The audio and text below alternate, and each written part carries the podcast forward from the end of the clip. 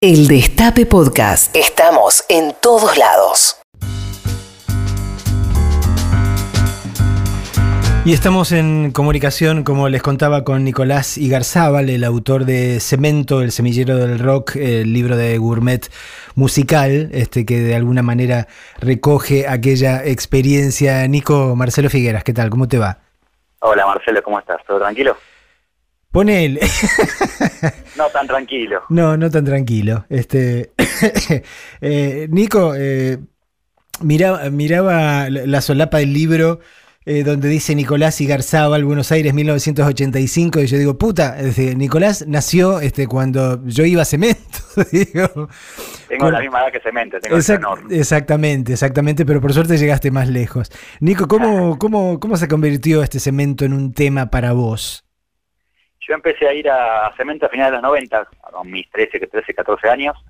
Eh, el primer show de mi vida fue, fue en Cemento, me, marcó mucho, en un show de Ataque 77.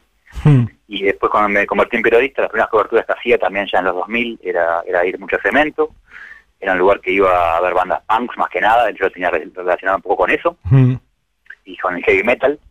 Y, después que cerró, que quedó como, como ese vacío, ese hueco, y siempre quedé recordando Cemento, me pareció que de alguna forma había que que rescatarlo y en mi caso tenía un montón de flyers, de volantes, de entradas cortadas. Hmm. Tenía mil anécdotas, tenía mitos, gente que me había contado, sí, que había tocado ahí, Los Redondos, Humo, y todo, todas esa, esas leyendas más de los 80 que, que, yo no viví y me puse a hacer un trabajo más de, reconstrucción, eh, empecé entrevistando a Omar Chabán y después a un montón de músicos, más o menos 150 bandas entrevisté. Hmm. Y hice un laburo así de, de, reconstruir un poco casi año por año o banda por banda toda su, su relación con, con el lugar este mítico ahí de la calle Estados Unidos. Un poco es eso, no, no es un diario así personal de mi vida, obviamente, de mis vivencias, sino más que nada un cemento como un lugar de estudio para mí. Eh, y digamos, la, leyenda que desenterraste, eh, ¿tenía algo que ver con el cemento que vos llegaste a, a, experimentar? Digamos, el, el, cemento donde ya sonaban más este, las bandas más punk, más hardcore, este, eh, no, era, un cemento, en los 80 era más teatral, era más más performance, más, más delirio. Mm. Eh, estamos hablando de, primeros años de democracia después de la dictadura, en el 85. Eh, entonces hablé con muchos gente del teatro, con actores, gente de la organización negra, gente que tuvo la inauguración de Cemento en el 85. Mm. Hablé con el DJ, con Danny Nichenson, que me contaba qué música pasaba. Eh, un poco por ese lado lo, reconstruí, por la parte no tan musical. Y, fue como el complemento, digamos, los 80 era como ese ese delirio. Y de hecho, una vez le pregunté a, Omar cuál era el criterio para, para que se pueda hacer algo en cemento, ¿no? O cómo elegía a quién, a quién podía cantar, tocar, y me decía que, que, él decía, si, es, si, tu propuesta es de, delirada y personal, hacela. Ese era su, su criterio. Así que se aplica a todas las locuras que, que vimos en Cemento, que escuchamos o que nos contaron o que están todas presentes ahí en el, libro, desde Batato de Berea, desde la organización, Negra, desde Festipunks, desde la presentación del, de Invasión 88, el compilado punk que, que, tocaba Flema y Ataque, hasta la última época de Cemento, que es la que agarré yo, que está Carajo, que está Árbol, está Catupecumachu, está Miranda inclusive, cosas más, más poperas eh, todo ese arco y los 90 no, no podemos obviar los 90 con el nuevo rock argentino con, con la movida sónica digamos alternativa que estaban los brujos mucho ahí en cemento eh, peligrosos gorriones babasónicos ni hablar todo ese rock moderno digamos los 90 también hizo pie ahí en cemento así que yo con el libro traté de abarcar tres décadas muy distintas musicales de, rock argentino. Me, divertía, eh, digo, revisando tu libro este, en, los últimos días. Eh, recordar un poco cuál, cuál, era el criterio este, que Omar había utilizado este, para, eh, para construir ese lugar, ¿no? Ese lugar que era, digamos, básicamente había sido un viejo estacionamiento de autos, ¿no?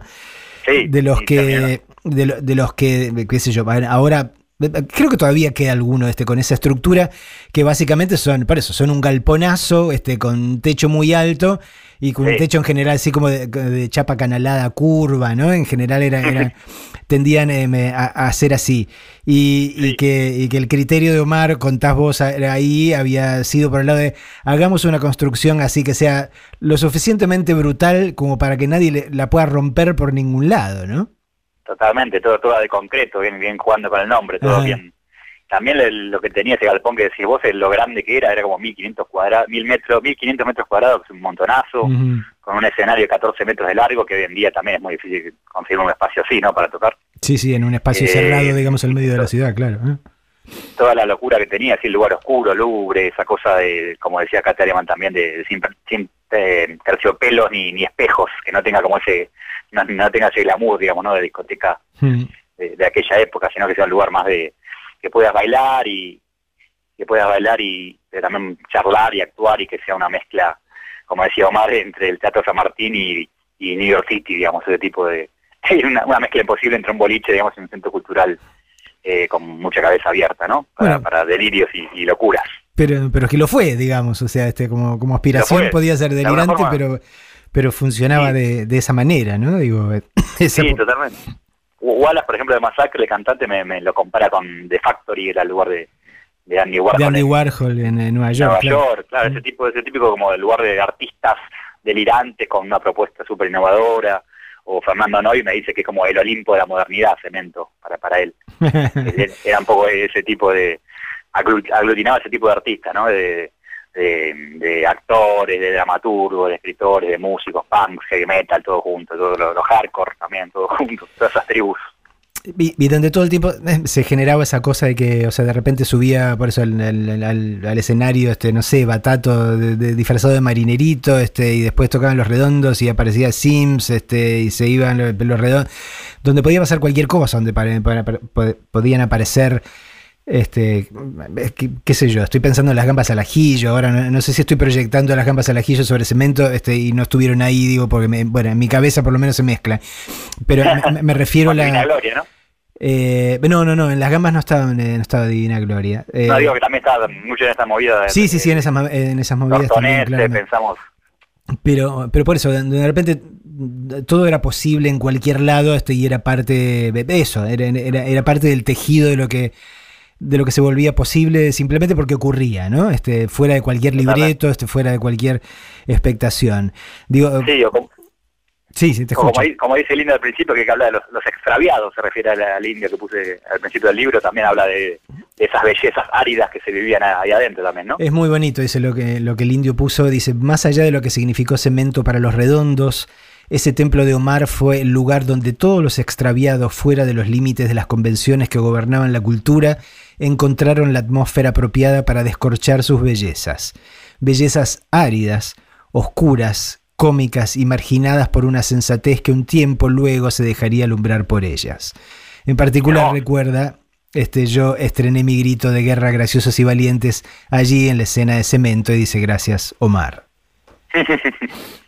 Cuando el indio me mandó esas palabras yo sabía que el, libro tenía que abrir con esas palabras tan, hermosas que no iba a tener un testimonio mejor que ese, la verdad. Sí, en, bueno, en, en, en el, eh, Recuerdos que mienten un poco también tiene, tiene un recuerdo este muy, muy bonito de Cemento y, de Omar, ¿no? Digo, más allá de, de, lo desgraciado que, ocurrió después, eh, que nadie lo niega este, en absoluto, digo, uno tampoco puede negar en términos de experiencia histórica que se vivía de determinado modo, este, se sobrevivía de determinado modo este, y se lidiaba con lo que había, ¿no? Este, por un lado, digo, también hay, hay mucha gente este, de, la que ha pasado por ahí, este, que tiene, incluso algún, alguien por tweet me escribía hace un, ratito que decía Omar nos cuidaba, ¿no? obviamente, si nos vamos este, a, la experiencia de Cromañón, eh, digo, ahí, digo, nadie está negando este, lo, lo, que pasó y en qué condiciones pasó, ¿no?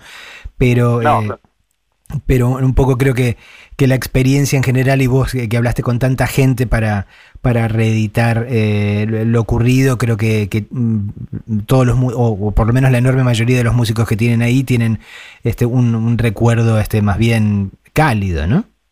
Sí, la verdad que me sorprendió eso, que, que obviamente mm, sabemos de, la responsabilidad que tuvo en la tragedia de Cromañón, pero con mi libro intentaba reconstruir cómo era el tipo, esta persona antes de de eso, o estos 20 años que tuvo desde Under, desde el Café Einstein, antes de Cemento, pasando también por, por Di que es otro lugar que tuvo otro boliche que tuvo en los 90.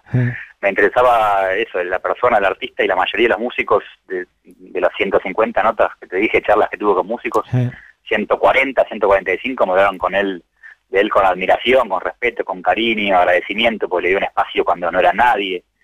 Eh, los ataques dicen que, que Chabán dicen lo cuidaba más que los padres, digamos, en ese sentido. eh, Mariana Martínez lo dice. Y mm, eh, refuerza un poco lo, que decías vos eso recién. Pero todos me hablaban con cariño diciendo este tipo me, me, dejó tocar cuando yo recién empezaba y después pude tocar todos los fines de semana y después una vez y después llenarlo, después pasar a tocar a obras y como cierta catapulta, cierto espacio para, para desarrollarte, ¿no? Para crecer, para que te hagas mejor músico, mejor artista, que, que puedas tocar más seguido, grabar mejores discos. En ese sentido, Omar y Cemento eran como un bastión de, independencia total, de por fuera de la discográfica, por fuera de, las grandes marcas, de los grandes festivales que hoy, hoy, reinan, digamos, ¿no? todos los festivales con marcas de cerveza, Coca-Cola y demás. Mm. Y Cemento era una propuesta diferente, eso, independiente, underground, contracultural, eh, con, su, con sus pros y con sus contras, con sus errores, con sus, sus aciertos, pero siempre estaba ese espacio para el músico y como público también tenías esa chance de una entrada barata, de una cerveza barata, de poder ver una banda de heavy metal un día, una banda punk, una banda de rock cristiano, ¿por qué no? en cemento. Eh, esas propuestas había todo el día. A mí me pasaba, a veces iba a cemento sin saber quién tocaba, por ahí era un domingo a la tarde y festival a beneficio, muchos shows a beneficio, había, había siempre en cemento juntando alimentos y ayudando a causas como, como los inundados en su momento y ir a cemento a veces era eso, por ahí no sabías que había, pero te divertías y veías una banda así media casualidad, descubrías una banda, por ahí era un festival con varias bandas y te quedabas con una, una te gustaba más, una menos, después mm. la investigabas un poco, pero hoy en día por ahí es difícil que alguien vaya como a un lugar a, como a ver qué onda, como a tirarse hacia la pileta, ¿no? Pero eh. Cemento tenía esa cosa, podías ir eh, cualquier día y siempre había una propuesta que te podía volar la cabeza, siempre estaba esa, esa chance, digamos. Con, bueno, el, el indio lo, lo, lo, recordaba particularmente como como un lugar que se había convertido en, eh, digamos, el, cielo de la escena independiente, ¿no? En el sentido de que era eh, lo más alto a lo que podía llegar. Eh, si, este, digamos, si, tu propuesta artística iba este, por afuera este, de las de las grandes discográficas, de las multinacionales de la música, de, de las radios institucionalizadas y todo, lo máximo a lo que podías aspirar era a eh, tocar en cemento, porque después de eso ya empezaba, digamos, sí, el circuito mainstream, ¿no? Empezando por obras, qué sé yo, todo, todo lo que significaba eh, dar el salto a. Pero, pero bueno, este, llegar a cemento era una aspiración, claramente, ¿no? Sí, obvio. De hecho, de Redondo, bueno, se, se adueñaron mucho, hicieron locales en cemento, se hicieron como su propio lugar, eh, desde la presentación de Gulp en, el 85 y después un periodo más intenso, más desde el 87, 88, 89, más intenso, tocaron unas 15, 15, 20 veces ahí, con el lugar de contralleno, con, con estos delirios que decía vos, que pues de repente podía ser subir Luca Prodan a cantar Criminal Mambo. eh, los redondos sacaron mucho el jugo a cemento pero, y echaban a los redondos, había una relación muy, muy, muy intensa, la verdad, que, que supieron aprovechar los dos para crecer y para pasar a jugar a otra liga después, ¿no? Sí, por eso yo, en un artículo que publiqué ayer decía, digo, mi, mi recuerdo subjetivísimo, obviamente, este, y no pretendería que fuese objetivo para nada, es, eh, eh, va, en esa dirección, ¿no? Digo, como, como que ni, ni los redondos ni sumo eh, sonaron nunca mejor este, que ahí adentro, ¿no? Digamos, porque en todo caso se complementaba perfectamente. Después han, objetivamente han sonado cinco mil veces mejor en otros lados, en otros escenarios más grandes, en otros festivales, pero digamos, la, simbiosis que se creaba ahí entre, entre la banda y el espacio que las contenía este, y que las resignificaba y la banda resignificando el lugar, digo, me parece que era un, un, matrimonio hecho en los cielos, ¿no? Sí, como un lugar de pertenencia que también el público lo sentía, porque yo he, escuchado discos en vivo y que se escucha el cantito de que dice no vamos a ir ahora, es un carajo, no no, el cantito dice no vamos a ir ahora, es un carajo, vamos a ir a cemento, que es de abajo, que es de abajo. Eh, hasta, el, hasta el público mismo se identificaba con, el lugar, no no quería pasar a, esto que decíamos, decíamos recién de, algo más mainstream como obras o, los estadios después con, con Huracán y, demás. Eh, mm. el público también se identificaba con, con, con lugares como cemento, así como como que Cemento tenía su propio público también, me refiero, ¿no? Eh, que, te gustaba, te gustaba ir a ese lugar y le encontrabas la vuelta y, y, tenía su diversión, ver una banda, tomar algo, tenía como su ritual, digamos, ¿no? Cemento tenía su propio ritual también, sus costumbres. Acá eh, viendo mensajes de oyentes, Santiago Lucía dice, ratones paranoicos, viejas locas, divididos y la vela puerca, imprescindible para los adolescentes de los 90, repleto de gente siempre había un desnivel, si quedabas en el patio de atrás no veías una bosta, pero ahí estaba la, ahí estaba la barra y compensaba. Y Claudio Campos dice, sí, en esa barra te tomabas algo y te encontrabas con un mollo, un piti o un O'Connor al lado tuyo. Es verdad. De hecho hay un video de Divididos, creo que creo que sábado, que, están ellos tocando en cemento, están como en la barra y terminan que están en la barra y, están sentados ahí, se levantan y se van, de hecho. Hay muchos videos en, en, cemento, discos en vivo, en cemento. Hay, hay mucho mito, la verdad, para, para, para revisar y cada uno del público, así como los que te escriben, cada uno tiene como su época de cemento. Por ahí uno fue en los 80 y después dejó de ir. No, yo por eso digo, lo, mío es más 85-90, ¿no? por eso, por eso. Son los primeros cinco años. Tuvo, su época, por eso. Yo, yo agarré la última época y gente que se quedó más mm. el recuerdo de los 90, el, de lo que decía local alternativo. Mm. Cada, cada uno tiene su propio cemento, nadie fue aparte de los 20 años seguidos de cemento, puedes crecer porque te casas y tienes hijos, digamos, ¿no? Pero nadie que fue en el 85 llegó ahí después en el 2003, mm. como fui yo, 2002, digamos, esa época más de este siglo, ¿no? Acá otra oyente, Milenka, coincide con vos, dice, uno iba a cemento sin saber con exactitud con qué se iba a encontrar. Podía ser una banda, varias bandas, un happening, una performance, un last man standing, todos cagándose a trompadas, digo, porque también había, había muchos de estos episodios, ¿no? Adentro y afuera no te diga. O la Buena Jiménez, que tocó en el 89, anda a ver la Buena Jiménez en cemento. Hoy, hoy es mm. difícil de, imaginar. Solecito de Noche dice Cemento, eh, y esto me, parece una entrada interesante también. Cemento era plebeyo. A otros lugares nos daba, me daba vergüenza ir por miedo a rebotar o por no estar a la altura de su, entre comillas, propuesta cultural. En Cemento estaba todo bien.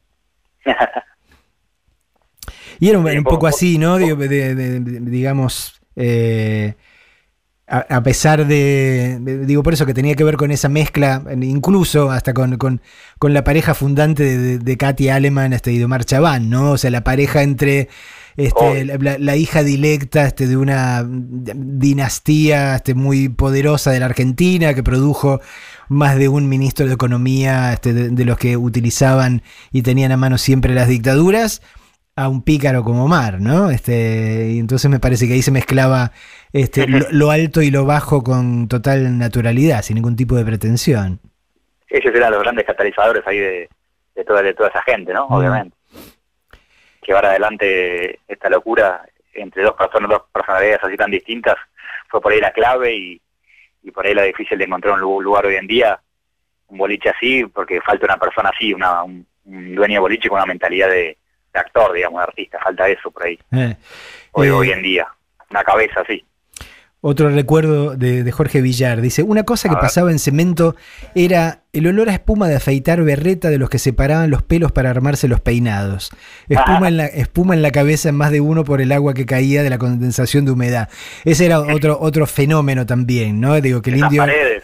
Claro, las paredes, que el indio recordaba muy bien eh, digo, ¿viste? de estos techos de chapa canalada que mencionábamos al principio, eh, vecinos, imagino yo que irritados este, hasta la exasperación por este, el bardo que se colaba por ahí tantas noches de la semana, habían tirado ladrillos, piedras, no sé qué sé yo, y de repente esa chapa canalada se, se rajaba. Este, y, de repente, bueno, podían pasar o dos cosas. O si llovía lo que te caía, o sea, te, llovía dentro de cemento, o, la, otra era cuando el calor que se generaba, el calor humano era tan grande, eh, se condensaba este, y el, el vaho, el vapor humano este, que generábamos este, al chocar contra las chapas de arriba, se volvía agua, o sea, este, y, empezaba a llover otra vez, ¿no? Con lo cual era una, especie de, invernadero, este, digo, eh, humano eh, infinidad de veces, ¿no? Cemento tenía sus propios fenómenos meteorológicos adentro, claro, era, era un microclima inevitablemente. Todos los climas, tenía el frío en el invierno que te moría de frío y el, calor del verano, todo pegotoso, salir pegotoso de cemento. Siempre un clásico. Eh, Nicolás, digo vos, algo, algo tiraste al pasar este, mientras conversábamos, pero eh, no, no ves este, nada, ningún tipo de fenómeno, eh, no, te diría ni, ni, siquiera un bolicho pensar en un local este, per se, ¿no? Pero, pero no, ves este, ninguna escena, este, por ponerlo en estos términos, este, en estos días que tenga una vitalidad parecida. Puede ser que no la percibas, este, como no la mm. percibo yo, porque yo ya tengo este, determinada edad y obviamente ya no, no frecuento determinados lugares, este, y que yo no la vea no quiere decir que, no exista. Vos sos mucho, mucho más chico que yo, pero a lo mejor te puede pasar algo parecido, ¿no? Pero, pero eh, ¿percibís algo vivo, digamos, alguna escena en la que algo esté pasando este, por algún lugar o no ves nada? Eh, un poco veo la, escena indie, que es la que más me interesa, indie más como de, mm. independiente, digamos, de autogestión, lo que veníamos hablando un poco antes, más que más que las bandas grandes, que yo hoy en día por ahí no hay tantas bandas así grandes como de estadio. Claro. Se me, se me ocurre solamente la Berizo por ahí, pero no hay esas bandas como antes era más tipo Renga, Piojos Redondos, uh ya eso no, no. Veo como todas cosas desperdigadas, chiquititas, que a veces se juntan y hacen, hacen más fuerza. Eh, toda la movida de, rap hoy en día está muy muy en auge por más que no es algo nuevo el rap, obviamente, pero por, algo volvió. Sí, sí. Eh, con, con, con Woz, que vi la que lo entrevistaste, que me parece lo mejor de este año. Mm. Veo toda la movida de liderar por mujeres, que me encanta también, desde Marina Bertoldi, Lucy Patané, mm. Paula Mafia, eh, Mariana Michi, toda, toda esa movida me parece también muy, muy interesante, la, la, la curto mucho, la escucho, la voy a ver. Eh, alguna cosa más pop y más, más electro, más rockera también como Nahuel Briones. Eh, que hace poco lo fui a ver y estuvo con Sergio Dawi justamente de, invitado ahí con, el saxo. Eh, pero no, no, no veo por ahí algo tanto como para comparar así como con los 80, como eran hoy a la distancia, hablar de, de redondo, sumo y, toda esa cosa más post-punk por ahí. Eh, y a nivel lugares tampoco veo un cemento físicamente así, un boliche. Mm. Yo busco busco el cemento de ahora todos los fines de semana que voy a shows, busco cemento siempre cuál es el, el, el cemento de ahora y por ahí encuentro Salón Porredón tiene esa cosa media punky, media sucia, de, mm. que está buena, pero es un lugar chiquitito.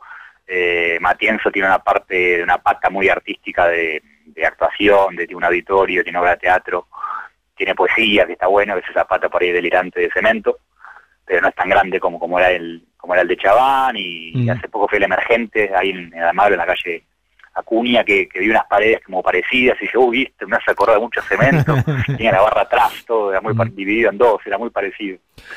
Pero, era más chico, en un lugar más chico tocaba Embajada Boliviana, una banda punk, que me encanta, pero no, hoy en día es difícil encontrar el cemento el cementito de, hoy.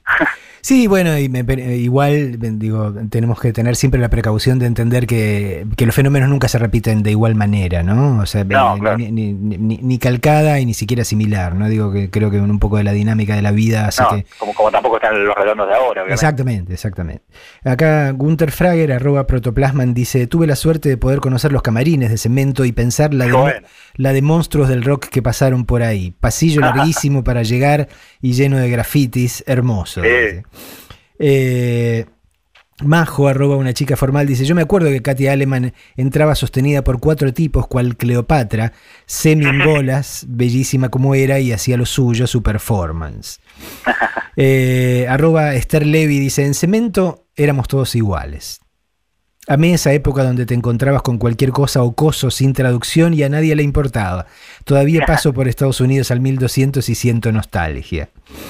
La verdad, sí, totalmente. Todos, todos somos iguales y estamos bien. Es verdad. Eh, Lucas Méndez dice, los redondos, hasta que Cemento quedó chico, transando el precio de la entrada en la puerta con Chabán. Gil, Solá, claro, Gil Solá tirándose de cabeza a cagar a, a cagar a palos a algún bardo del público en algún recital de Divididos. Don Cornelio, Ataque, Avant Press y no sé qué más. Este, qué bueno. Eh, Solecito de noche dice el olor del Robbie, este, rosa en cemento del Robbie, el, spray debía ser. Dice, lo usábamos para parar el pelo y se terminaba fundiendo con la transpiración. Todo un palo. pero, pero bueno. Qué, lindo recuerdo, qué bueno cuando le tocase con la Francia y la gente hablando de, un lugar tan, tan importante, ¿no? Mm. La eh, verdad que a mí me siguen llegando mensajes todo el tiempo. Este libro mm. mío salió hace cuatro años, en el 2015, y todavía no hay día que nadie no me mande una foto, un recuerdo, no me cuente una historia. Eh, o charlar con un periodista, la verdad que sigue, este libro todavía sigue tirando rayos. si, el, tema, viste, digo, si el tema está vivo de verdad, si lo que sigue produciendo este, en, la gente, lo, que te da siempre es esto, y en algún momento llega otra, llegará otra edición de, de Cemento el Semillero del Rock donde agregarás este, las cosas que te habías perdido antes, ¿no? Digo eso. sí, podría con todo lo que me llega, la verdad, una, una reedición más, completa. Eh, eh Caletrio Karina dice, eh, ahí conocí a Cris Miró. no lo podía creer. Bailaba totalmente libre y feliz. Era en una época donde ser travesti era mal visto. Eh, la Cris descolocó la noche, era cierto, verdaderamente. Era, era, era un personaje a, quien yo entrevisté para un programa de televisión. Este, y la verdad que también me dejó muy, muy, muy impresionado. Este, fue una, pena que, muriese tan, tan joven. Pero bueno, digo, de las cosas que podían pasar en Cemento, ¿no? O sea, de repente te encontrabas con Cris Miro este, bailando. Claro, digo que, de personaje rupturista, digamos, totalmente. Claro, que fue, o sea, de los, de los primeros o de las primeras travestis que, eh, que, que, pudimos reconocer como tal y que tuvieron una exposición pública, ¿no? Digo, este, y no, y no vivir escondidas como, como era la norma hasta entonces. Eh, otro, otro, extraviado, como decía el indio, quizás. claro. Eh, Nicolás y Garzabal, muchísimas gracias por, por esta charla, por ayudarnos a conjurar este el espectro eh, maravilloso de, cemento eh, aquí en Big Bang. gracias a vos, Te agradezco por, por el llamado. Un abrazo enorme. El Destape Podcast. Estamos en todos lados. El Destape Podcast.